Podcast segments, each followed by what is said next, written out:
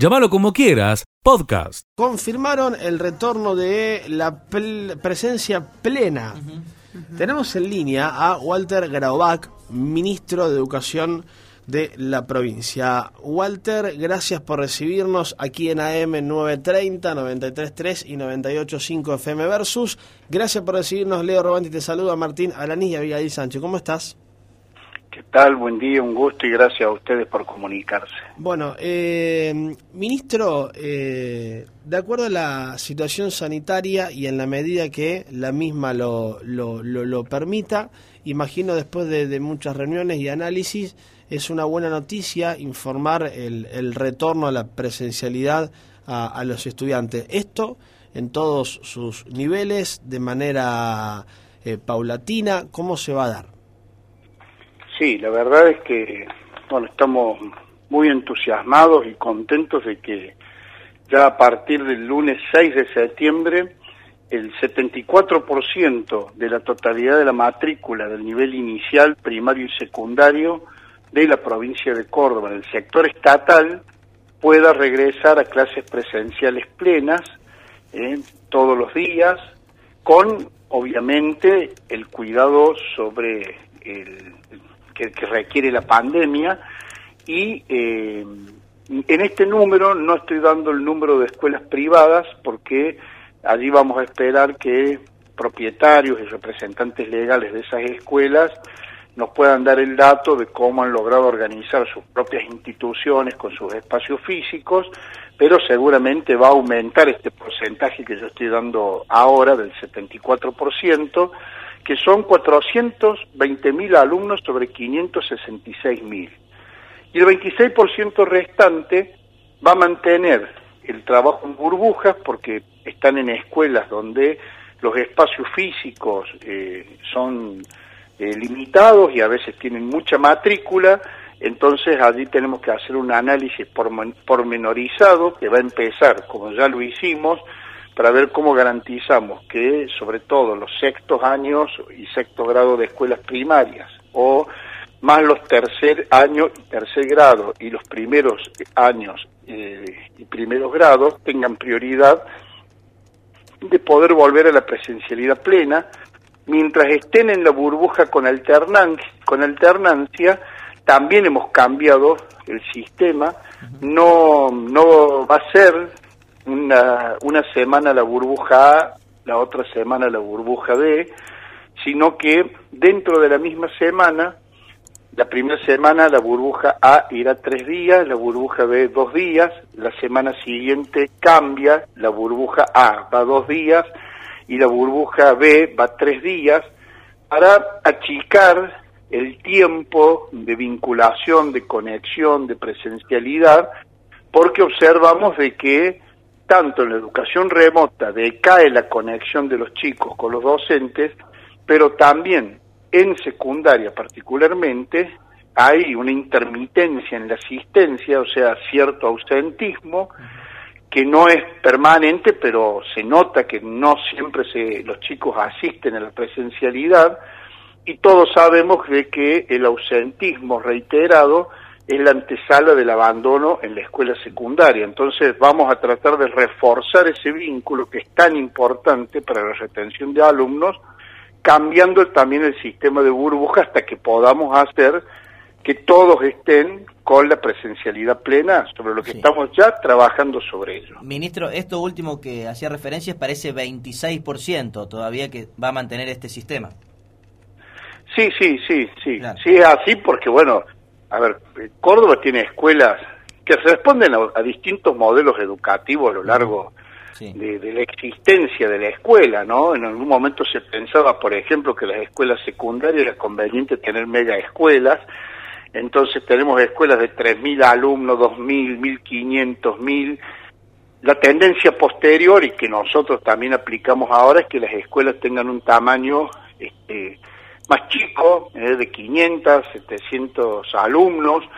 ¿Por qué? Porque necesitamos una mayor cercanía, una mayor eh, personalización y conocimiento de los chicos, entonces ni tan chicos que pierdan la oportunidad de estar inmersos en una suerte de ciudadanía ampliada que los va que les va a permitir integrarse socialmente y la riqueza que eso conlleva ni tan grande que perdamos el rastro de lo que pasa con la vida de nuestros estudiantes y no poder acompañarlos. Ministro, estamos leyendo el parte oficial que ayer emitió la provincia en relación a este tema y señala que el 86% de los docentes ya están eh, vacunados. ¿Qué va a pasar con el 14% restante, si efectivamente van a completar el esquema de vacunación. ¿Y qué va a pasar con aquellos que no se quieran vacunar? Porque hemos visto ejemplos, por ejemplo, en el Poder Judicial de, Córdoba. ¿Qué, ¿Qué, va a pasar con estos, con estos docentes, ministro?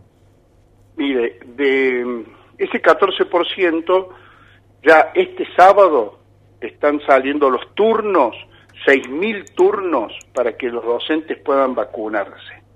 Hay otro pequeño grupo que está en el orden de los 9, 10 mil docentes que tuvieron primera dosis AstraZeneca y que hoy la provincia no tiene la segunda dosis para poder ponerla, pero que me decía el área de salud que eso está llegando en los próximos días e inmediatamente se va a priorizar ese grupo de docentes que no pueden combinar con otra vacuna para también vacunarlos.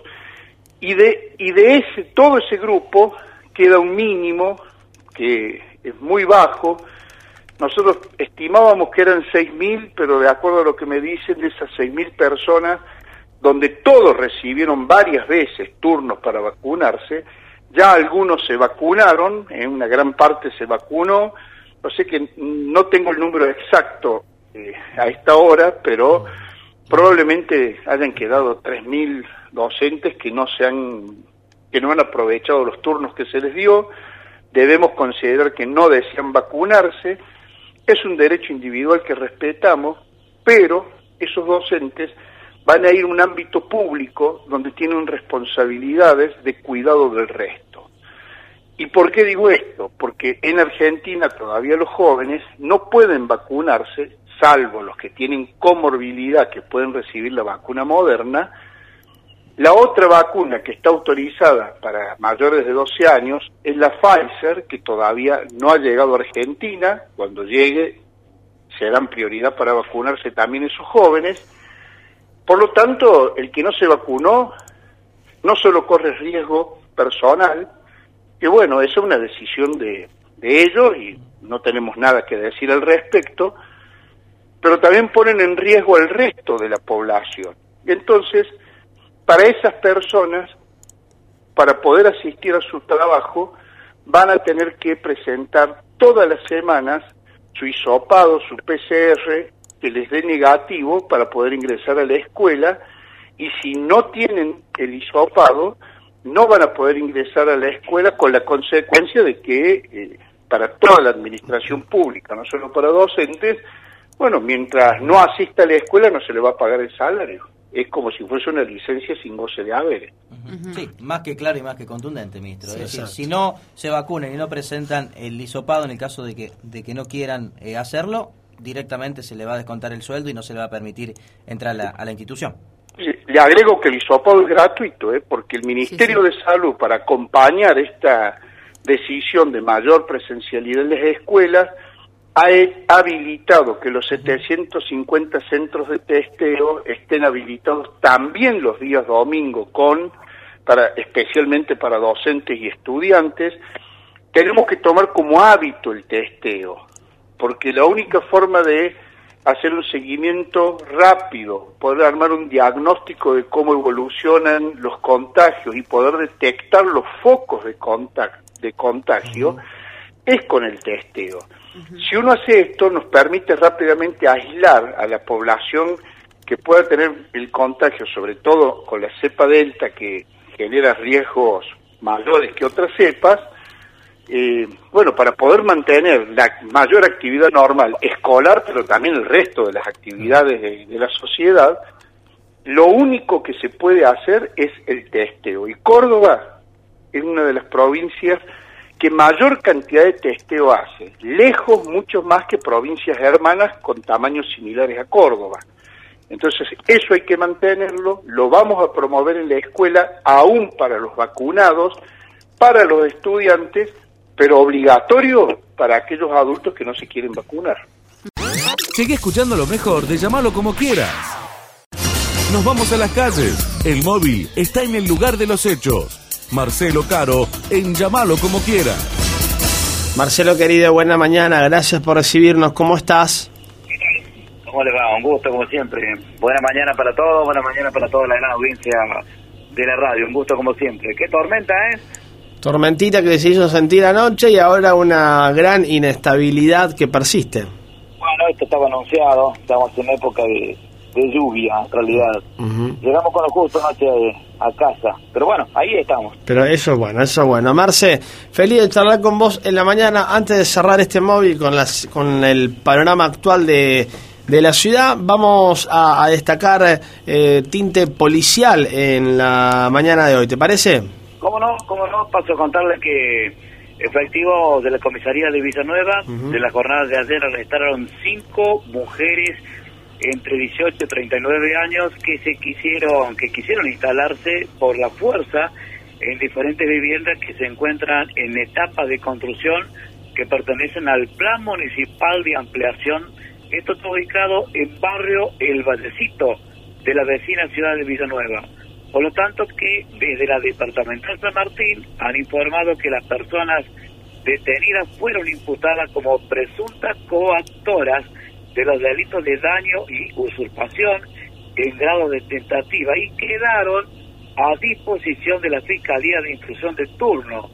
Al momento de realizarse el procedimiento en el que había tres niños menores de 1, 8 y 9 años, hijos de algunas de las detenidas, se pudo constatar que las mismas habían irrumpido en viviendas que se encuentran en etapa de construcción perteneciente al PAL municipal eh, de ampliación del mencionado barrio, violentando el candado del cerramiento perimetral del predio y luego rompieron la abertura de las unidades habitacionales para lograr su contenido, precisó la policía en un comunicado de prensa emitido en la jornada de ayer. Finalmente, la departamental ha señalado que los menores fueron trasladados para resguardo. Por otra parte, desde el municipio de la vecina ciudad de Villanueva ha informado que va a demandar penalmente a las personas que intentaron apropiarse del lugar. Del mismo modo, se instalará en profundizar la investigación judicial para dar con los investigadores de la maniobra que a raíz de los testimonios recogidos había sido organizada desde hace varias semanas. Reitero entonces, eh, mujeres, cinco mujeres entre 18 y 39 años fueron arrestadas por usurpar viviendas que están a punto de finalizar su obra. ¿eh? La gestión de gobierno de Villanueva viene trabajando intensamente para lograr soluciones habitacionales a los vecinos. Es así que semana atrás se logró firmar el convenio para completar la construcción de las viviendas de barrio El Vallecito y construir otras 75 viviendas en la ciudad. Es conocida la necesidad habitacional de los villanovenses y, y, se trabaja para solucionarlo, pero consideramos que la toma por la fuerza no puede ser el medio para concretar tal fin, y mucho menos, esto recién me lo marcaba Martín, fomentar estas prácticas con finalidades políticas a pocas semanas de las elecciones. Esto es un fragmento del comunicado oficial que brindó la Municipalidad de Villanueva. Seguí escuchando lo mejor de llamarlo como quiera. En la provincia de eh, San Juan hay algo bastante interesante que, que, que, ya está tomando mucha fuerza, que puede brindar muchos puestos de laburo, de trabajo. Por eso ya nomás lo recibimos aquí en la mañana. Roberto, aquí en AM930, 93.3 y en simultáneo en Versus, te damos la bienvenida. Mi nombre es Leo Roganti, Martín Alanís y Abigail Sánchez. ¿Cómo estás? Gracias por recibirnos. Muy buenos días, estamos muy bien. Gracias a ustedes por llamar. Bueno, a ver. Eh, para entrar un poco en, eh, en, en, tema, el cannabis medicinal en, en San Juan es una promesa de muchos puestos de trabajo que se pueden eh, generar a futuro. ¿Cuál es un poco esta iniciativa? ¿Qué comprende esta iniciativa? ¿Qué falta, si es que falta alguna determinación, alguna ordenanza, algún artículo, algo que se presente para que esto sea una realidad y para que los puestos de trabajo, al menos en San Juan por ahora, ya puedan empezar a, trabajar y a ejercer la, la, la profesión? Además, imagino del aprendizaje que van a recibir, ¿no?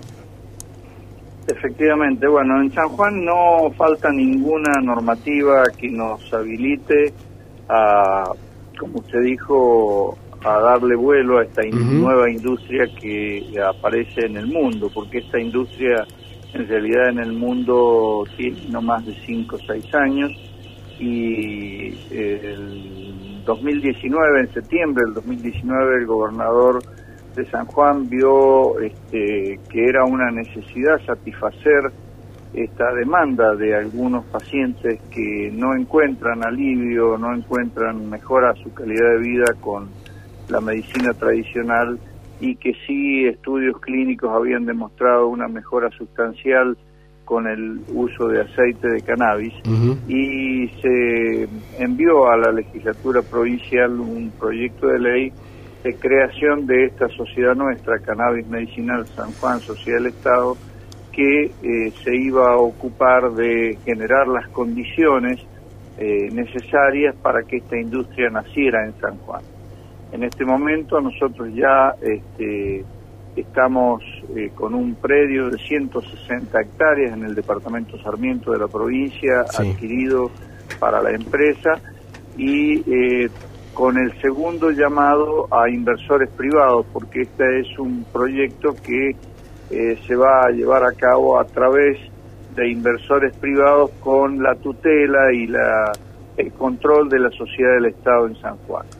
Eh, ya hay tres inversores privados que en el primer llamado que se hizo en San Juan en el mes de marzo están instalando su infraestructura en el predio que posee la empresa y nueve inversores privados más que se han presentado al segundo llamado y que están siendo estudiados sus proyectos por una comisión evaluadora conformada por técnicos de INTA, de INTI y de la, nuestra empresa.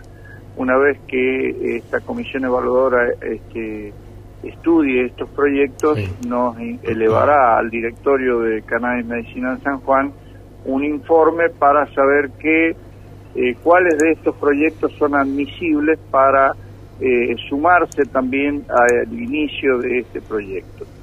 Eh, la semana entrante está llegando ya la primera remesa de semillas que hemos importado de bancos del exterior mm, con genéticas que son para plantas de alto contenido en CBD, que es el cannabinoide eh, utilizado en productos medicinales, y bajo contenido, menos del 1% de THC, que es el, el cannabinoide psicoactivo que tratamos de eh, evitar eh, habida cuenta de sus propiedades, como recién dije, psicoactivas y adictivas. Una vez que este, estas semillas ya estén en San Juan, inmediatamente comenzamos la plantación para eh, comenzar el proceso de investigación, que es el único eh, proceso que está hoy permitido por el marco legal nacional, que es la ley 27.350, y quedando a la espera de que eh, el proyecto de ley, que ya tiene media sanción en, el proyecto, en la Cámara de Senadores de la Nación, eh, también tenga eh, su aprobación en la Cámara de Diputados de la Nación, se convierta en ley y nos habilite a la producción, a la industrialización y posterior comercialización de este producto, que como usted dijo al principio de la nota, eh, promete una muy buena generación de puestos de trabajo y de ingreso de divisas a la provincia y al país, Roberto, eh, en esta industria hablamos de hectáreas, ¿sí? Eh, sabemos que cada hectárea puede producir aproximadamente 2.000 frascos de producto medicinal. ¿Cuánto cuesta cada, cada frasco, cuánto se calcula que cada hectárea puede generar si hablamos de los ingresos que puede generar esta nueva industria.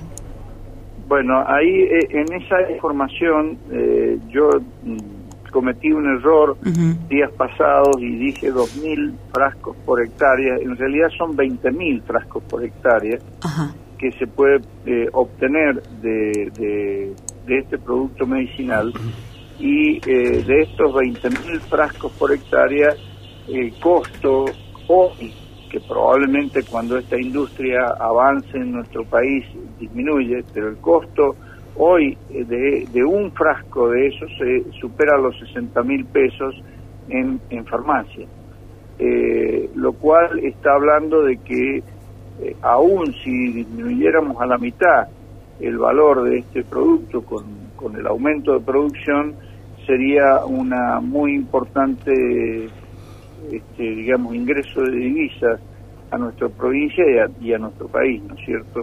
Y la generación de puestos de trabajo, eh, calculan los especialistas y las experiencias que hay en otros países del mundo, que dependiendo de los métodos de producción y de, y de extracción del aceite, eh, varía entre 8 y 15 personas por hectárea cultivada, lo cual eh, a medida que avance este proyecto va a ir eh, multiplicando la demanda de mano de obra especializada que sin ninguna duda en estos tiempos es una muy buena noticia.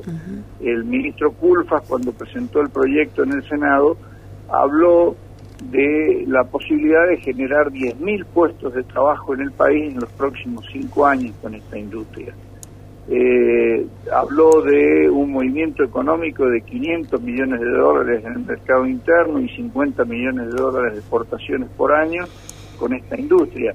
O sea que eh, creo que si lo desarrollamos correctamente, además de venir a solucionar un problema médico, mejorar la, calidad de vida de pacientes que no la están pasando bien actualmente, eh, vamos a generar mano de mano de obra e ingreso de divisas al país.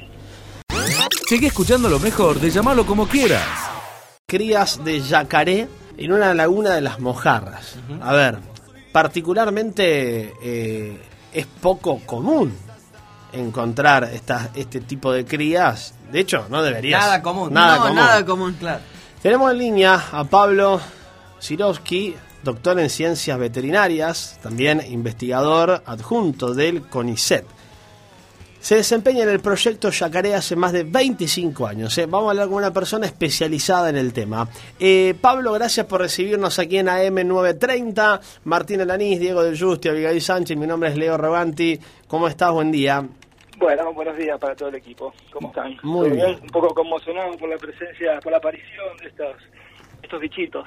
Bueno, a ver, Pablo, eh, para nosotros, para este costado de, de la provincia de Córdoba, eh, lo decíamos, eh, es poco frecuente, de hecho no, no es algo usualmente que, podemos encontrar en, en esta laguna. Primero, ¿dónde es habitual o cuál sería su hábitat o dónde lo podemos encontrar dentro de nuestra provincia o en nuestro país. Eso por un lado. Y por otro lado, ¿Cómo es que llegan a este costado? Y si hay ejemplos de otros lugares más que, haya pasado lo mismo que aquí en, en, esta zona de Córdoba. Bueno, eh, la verdad que es, cero habitual eh, que, que, aparezcan estos casos porque no es el hábitat de la especie. Estamos sospechando, bueno, siguiendo con la pregunta, en realidad en, en Córdoba eh, hay registros muy, muy antiguos en la zona noreste de la provincia. Después está Santiago del Estero, también con muy pocas poblaciones, poblaciones muy eh, abundantes en Santa Fe, abundantes en Chaco, en Formosa, en Corrientes, eh, Entre Ríos y algo en Misiones. la verdad que, que, en Córdoba no, no, no, no, actualmente no existe prácticamente. O sea, en realidad no eh, sospechamos que esos animales son animales eh, que tienen un origen, eh, o sea, que traído por la, actividad humana y no que son las poblaciones donde podamos eh, sospechar de que hayan llegado ahí de una manera natural. En definitiva, creo que es esos animales no, no, no parecen, por las fotos, hay algunos animales que parecen chiquitos, pero no recién nacidos. eh, eso eh, a veces sucede que, que, están en cautiverio un tiempo, porque alguna persona fue a algún lugar donde eh, conviven con la especie y los traslada porque piensa que, que puede ser una mascota y, cuando empiezan a, a querer tocarlos y, y, le tiran una mordida, eh, porque no son animales, eh, en realidad no son animales que se pueden tener como mascota, claro. por lo menos en nuestro país, eh, y, y, y, cuando uno lo quiere acariciar, que lo, que uno normalmente hace con la, con la mascota, esto claro. te tira una mordida sí, por ahí, sí, claro. es un tanto incómodo. ¿eh? Uh Entonces, bueno, lo que hace normalmente o se le escapa o lo suelta en el primer cuerpo de agua por, pensando erróneamente que donde hay agua eh, puede vivir un yacaré. Y no es así. Ah, eh, doctor, ¿y qué posibilidades tiene de sobrevivir estos yacaré en esta laguna de, de las Mojarras aquí en, en la provincia muy, de Córdoba? Muy pocas, muy pocas, porque... ¿Por o sea, el límite de, de, distribución de los animales está dado principalmente por la temperatura en estos casos, y, y si no llegan a ese lugar es porque las temperaturas son claro. lo suficientemente bajas en promedio durante el año como para que el animal pueda eh, sobrevivir, alimentarse y reproducirse. Ahora, eh, Pablo, eh, ¿qué tanto pueden crecer? A ver, si bien las posibilidades son pocas, eh, puede pasar que, que, bueno, sobreviva y adquiera una, una magnitud bastante interesante o eso no, no, no, nunca va a llegar a, a ser de un tamaño tan considerable. Mira, eh, Porque, ¿por qué te digo esto, Pablo? Porque, eh, a ver, encontraron a dos o tres, pero no se sabe si hay uh -huh. eh, más en, en, el agua o, o, en la zona donde se encontraron estos. Sí, a mí me gustaría imaginar llevar un poco de tranquilidad, porque por, tuve, estuve leyendo un poco bastante las noticias sí. y me parece que si bien estamos hablando de yacarés, son especies, eh, reitero, no, no son eh, mariposas, pero, pero sí son animales que eh, no van a atacar a las personas, ¿eh? no es así, no son como otras especies de cocodrilo que, que si bien eh, no se alimentan de personas, sí por ahí pueden existir accidentes en donde se encuentran compartiendo el hábitat, por ejemplo, en, lo que es la región de, de, de, África, en muchos casos también en Australia, en muchos casos también en Asia, eh, algunos en Estados Unidos, son especies que son considerablemente más grandes. Uh -huh. y, y, por ahí eh, cuando aparecen las personas en un hábitat, eh, por ahí eh, el animal tiende a tener esos comportamientos agresivos. Pero en este caso estamos hablando de una especie que mide la mitad del tamaño, puede llegar a medir como muchísimo, 2 metros 80, hay registros de 3 metros, pero son históricos. Uh -huh. y, y, en este caso, eh, una de las condiciones claves en lo que respecta a la distribución, era, como comentaba, era la temperatura.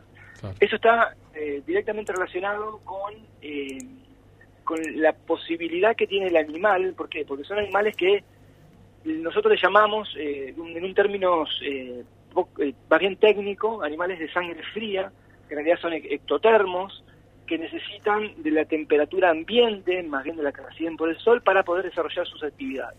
Entonces, cuando la temperatura es muy baja, estos animales reducen la temperatura, eh, perdón, reducen el metabolismo al mínimo y no tienen prácticamente actividad y terminan muriendo.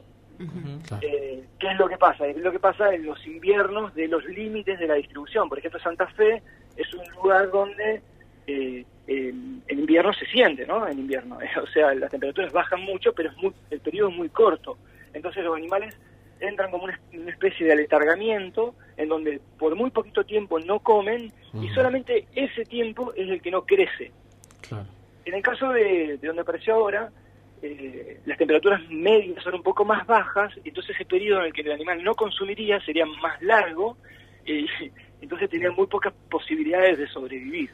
Aunque son animales sumamente rústicos que eh, pueden vivir durante muy poco, mucho tiempo alimentándose con lo mínimo y necesario, y si bien que no crezca en su máxima eh, posibilidad, no quiere decir que con, que no pueda crecer muy poquito durante mucho tiempo. Doctor, y en la propia evolución que tiene este animal, ¿no eh, gener se generará con el, con el, tiempo esta posibilidad ¿no? de que puedan sobrevivir a, a temperaturas muy bajas?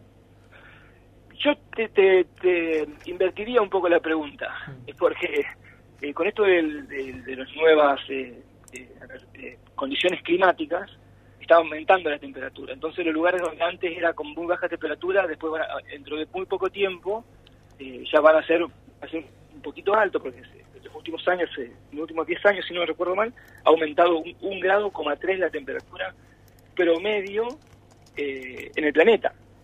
Entonces, lugares donde anim- antes no había distribuciones de la especie, porque la- eran eh, de temperaturas muy bajas, si esto continúa aumentando, vamos a encontrar animales en donde eh, antes no había por una cuestión de el cambio climático. ¿sí? Entonces, me estoy acordando que los registros fósiles que hay en el país son de la zona de Río Negro, Neuquén, que hoy es eh, prácticamente imposible que, que, Claro. que- que sobreviva la especie, pero hace eh, 200 millones de años era- había bosques altos, eh, otras temperaturas que por- después por diferentes motivos como las glaciaciones y una serie de eventos climáticos extremos fueron cambiando un poco la distribución de la especie. Bien. Eh, Pablo, queremos agradecerte el tiempo y, y también esta pequeña clase para, para entender un poco por qué, por qué puede presentarse esto. Y fue una revolución aquí, Eh, ¿no? Todo una- el mundo hablando sí, de esto, ¿no? Totalmente. Imagínate que de algo poco... Y con miedo, y la gente con No, miedo. y algo poco habitual. ¿viste? Y uno dice, che, bueno, pero pará, ¿cuánto crece esto? ¿Me entendés? O sea, ya no imaginábamos, Pablo, de acá, no sé el tiempo de, de cuánto llevan para tomar un tamaño, pues nosotros, quienes no conocemos, ya no imaginamos algo de tres metros, eh, Claro. súper pesado. corriendo las vacas, por Eh, ejemplo. claro. Todo una- un mito, ¿no? Claro, una cosa así, Sí. ¿viste? No, no. ¿Tardan mucho en tomar ese tamaño, Pablo? Eh, mira, en llegar a la adultez, eh, esa especie, concretamente que es la especie que está lo más al sur Sí. eh, de- del mundo, una de las especies que, que vive más al sur del mundo, que eso quiere decir que es una especie mm, eh, que puede soportar bajas temperaturas, pero no por mucho tiempo, como les comentaba. Sí. Eh, pueden, a ver, llegar a anim- a animales adultos, estamos hablando de 8 o 9 años, y a lo que nosotros le llamamos la madurez sexual. O sea, el animal donde eh, tiene la posibilidad de reproducirse. No quiere decir que lo vaya a pasar ahí en la laguna de las mojarras, eh, quiero aclarar eso. Siempre, eh, para la especie, en 8 o 9 años alcanzan lo que es la madurez de sus órganos para poder reproducirse. Después la- otra cosa es eh, qué tamaño máximo alcanza. No te diría que 20 años, entre 15 y 20 años más o menos es que el animal puede llegar a su máximo de tamaño y a partir de ahí crece muy, muy, muy poquito tiempo. Claro. Antes se sospechaba que los cocodrilos llegaban a, a un tamaño máximo y después no crecían más. Sin embargo, hay un estudio muy interesante en Carolina del Sur donde se siguió una población de alligator, que es el que es el caimán de la Florida, eh, que, que durante durante 30 años crecía y después crecía muy muy muy poquito, pero seguía creciendo.